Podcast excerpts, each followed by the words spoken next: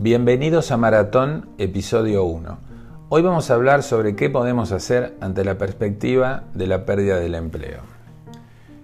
El mundo de los negocios es súper dinámico, es decir, la economía, los mercados, las mismas organizaciones que se embarcan en la compra o venta de empresas, en las fusiones, todas estas cosas impactan en, nuestro status quo, impactan en nuestra zona de confort.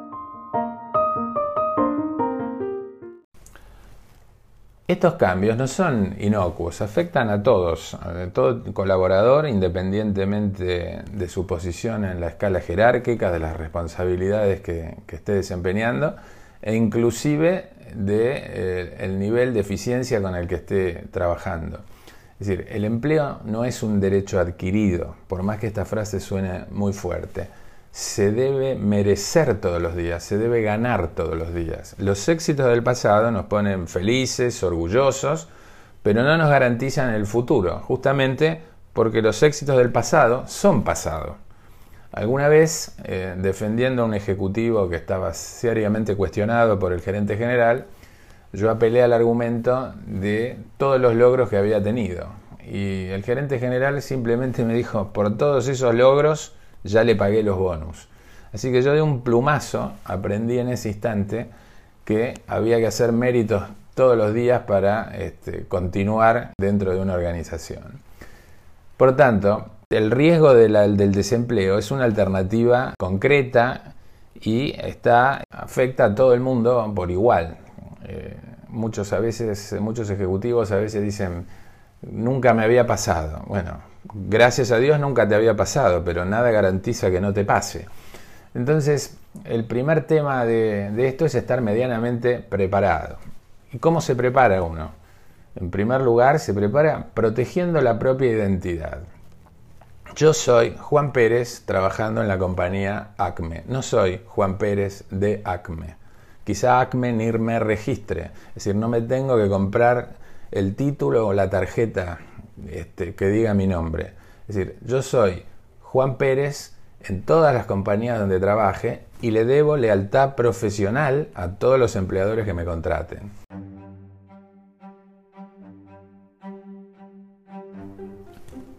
Es una actitud mental no valgo por donde trabajo, valgo por lo que soy, aunque pueda estar muy orgulloso de trabajar en la empresa donde estoy y tenerle un profundo afecto y estar lleno de amigos. Pero el tema está en que si yo me creo que valgo por trabajar en una empresa, si pierdo mi empleo, no valgo más. Por tanto, hay que estar consciente de la propia identidad, se debe al empleador el talento y el profesionalismo, pero no definitivamente la vida personal mucho menos al punto de perder la propia identidad. El buen profesional mira el mundo, está atento a los mercados, está atento a quiénes son los, players, quiénes son los jugadores que están participando, quién viene desde otros mercados, quién viene no solo geográfico, sino en el mundo digital puede venir gente de todos lados. No es que uno tenga que estar repartiendo currículums por todas partes, simplemente hay que observar las, oportunidades, aunque no tome eh, la opción por ninguna, simplemente estoy mirando qué pasa en el mercado y puedo estar contento con el empleador actual. Esta mirada que me permite entender mejor los mercados claramente es en beneficio también del empleador actual. El mercado, el mundo, es social, por lo tanto, es esencial desarrollar contactos.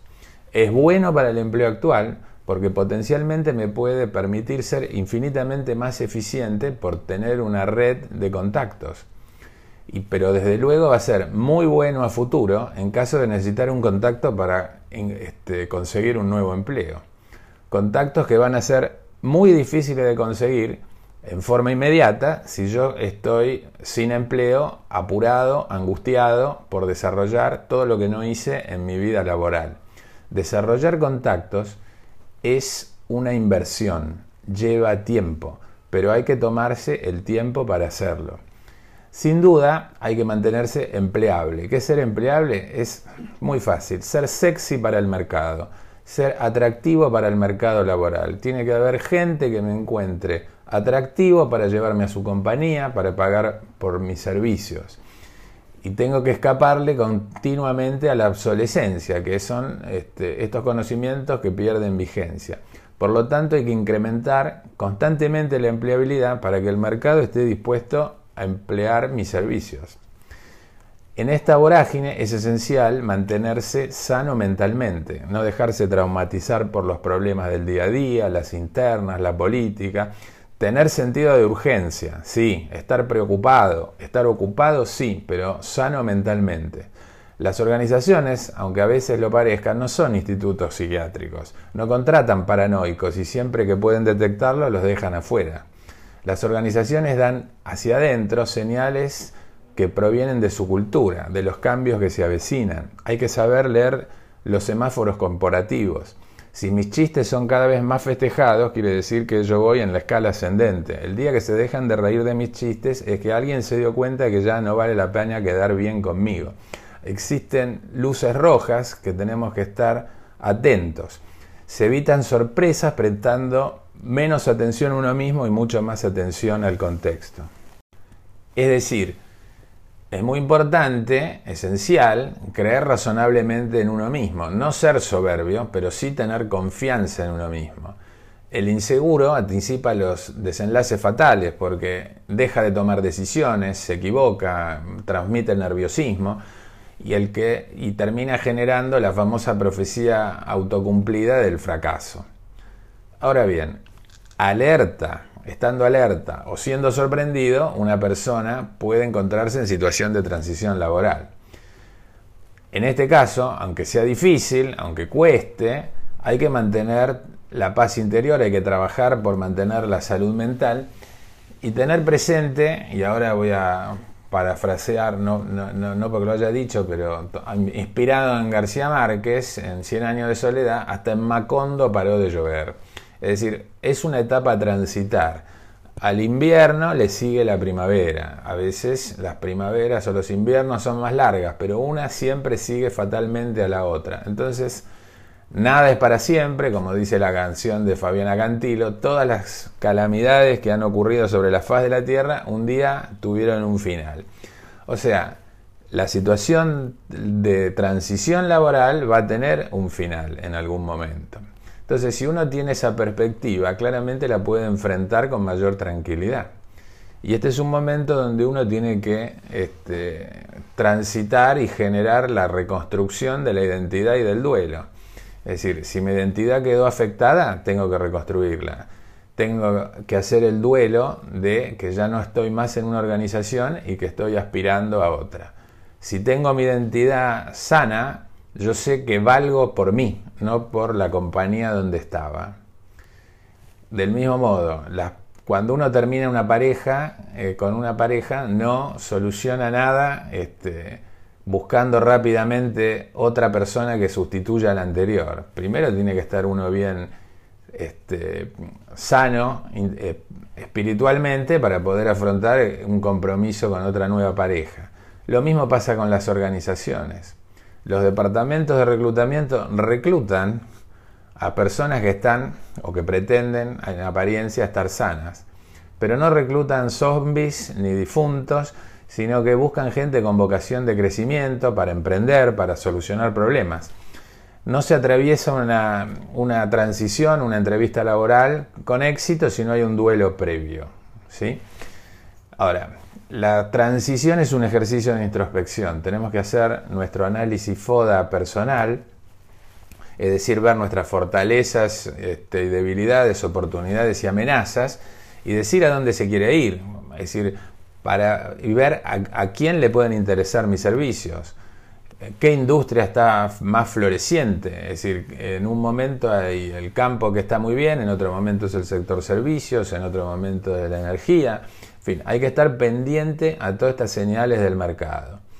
¿Quién va a valorar las condiciones que yo tengo y va a estar en condiciones de mercado para poder este, contratarme? Es decir, la primera pregunta que un, que un, reclutador le va a hacer a esta persona va a ser, ¿qué hiciste durante este tiempo? Se puede estar sin trabajo, pero lo que no se puede es estar perdiendo el tiempo. Entonces, esto será tema para otra charla, ¿qué hago durante las transiciones? Lo que no puedo hacer es perder el tiempo. Buscar empleo es un trabajo, requiere análisis, planificación, acción, seguimiento, constancia, como cualquier proyecto que hacemos para que las cosas pasen. Si a uno le dijeran, ¿cuál es tu profesión? Uno debería contestar, buscador de empleo. Busco empleo. En LinkedIn, en, la red profesional más importante, es donde uno tiene que poner en búsqueda activa. Ahora bien, hecho el duelo, hecho el análisis de mis fortalezas, debilidades, oportunidades y amenazas, llega el momento de usar la famosa red de contacto que fuimos construyendo a lo largo de los años. La red de contacto es el camino más fácil, el más probable hacia un nuevo empleo. Y que como dije, no es posible comenzar en este momento a construir una red desde cero. La responsabilidad es personal, intransferible. Muchos nos pueden ayudar, pero el tránsito del invierno a la primavera es propio, es personal, es indelegable y nadie lo va a hacer por uno. Lo tenemos que transitar. Es un esfuerzo constante, personal, duro, de competición, por lo que no se puede abandonar al primer contratiempo. Acá lo único que cabe es intentar con más fuerza y en todo tiempo. Y desde luego, no dar lástima. Las organizaciones no hacen caridad contratando personas que no necesitan. Contratan personas que les son útiles. Esto es así. Y hay que tenerlo presente. Esencialmente hay que mantener la dignidad en todo momento. Dicho todo esto, puedo decirles que esta no es, por supuesto, la receta del éxito, del éxito para la búsqueda de empleo me encantaría que así lo fuera, si así pudiera colaborar con alguien que lo necesita, pero no es así. Son simplemente tips para el camino, es decir, es una ayuda, es un, una muleta, si se quiere, para que nos ayude a transitarlo, porque cada proceso es individual, cada uno lo transita lo mejor que puede, con la preparación que tiene. Y sin dudas la mejor forma de transitarlo es con la contención de amigos, seres queridos, familiares, que van a hacer que este camino sea más suave. Recapitulando, si tenemos empleo, proteger la identidad, estar atento a los mercados, a las tendencias, a las oportunidades, desarrollar la red de contactos, mantenerse empleable, es decir, estar protegiéndonos contra la obsolescencia de nuestros conocimientos. Y estar atento a las señales que da la cultura corporativa. ¿Vamos por el camino ascendente o nos están dejando de costado? Tenemos que recuperar el empleo, mantener la calma, hacer el duelo, analizar nuestras fortalezas y las oportunidades que tenemos, estar ocupados, continuamente, es decir, manteniendo nuestra cabeza sana, leyendo, haciendo un curso, eh, yendo a estos, este, asistiendo a estos cursos online que, que tienen tantas posibilidades espectaculares de aprendizaje gratuito, usar la red de contacto que hemos construido. Y por último, apoyarse en los seres queridos, en los amigos, en la familia, en quienes nos, se preocupan por nosotros. Bueno, espero que les haya sido útil, muchas gracias y con todo gusto los espero en el próximo episodio de Maratón. Chao.